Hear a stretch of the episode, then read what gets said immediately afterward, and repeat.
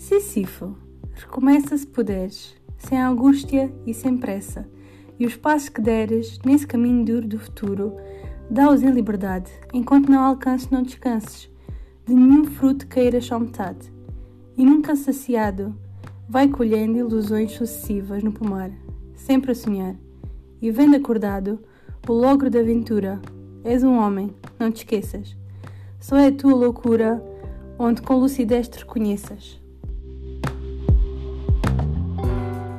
Sísifo é uma figura mitológica que é representada por o rei de Sassália e Deineret, filho de Eolo.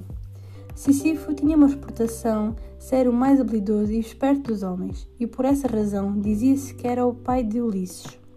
Sísifo despertou a ira de Zeus quando contou a Deus dos rios, a Sopo, que Zeus tinha sequestrado a sua filha Higina.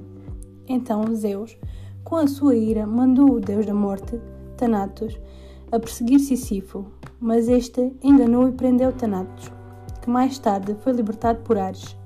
Foi aí que Sísifo, não podendo escapar da morte, pediu à mulher que não lhe fizesse um funeral.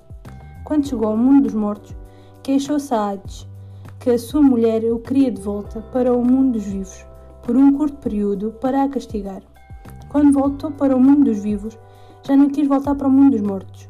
Então Hermes, a deusa mensageiro e o condutor das almas para o além, decidiu castigá-lo com um castigo pior que a morte. Então Sísifo foi condenado para sempre e empurrar uma pedra até ao cimo do monte. E quando a pedra atingisse o topo do monte, caía novamente. Assim, este processo seria sempre repetido até a eternidade. Gostei muito do poema, pois representa a vida e o percurso da vida do homem. Mesmo que se tenha um sonho, nunca se desista. Por mais frustrações tivermos a enfrentar, nunca desistiremos e assim poderemos alcançar. Como é representado no verso 19, só é a tua loucura. E isto é uma referência para perseguirmos os nossos sonhos, pois o sonho é o que dá sentido à vida humana. A imagem que eu acho que mais representa com o conteúdo do poema Sísifo 1548-1549, de Ciano, no Museu do Prado, em Madrid.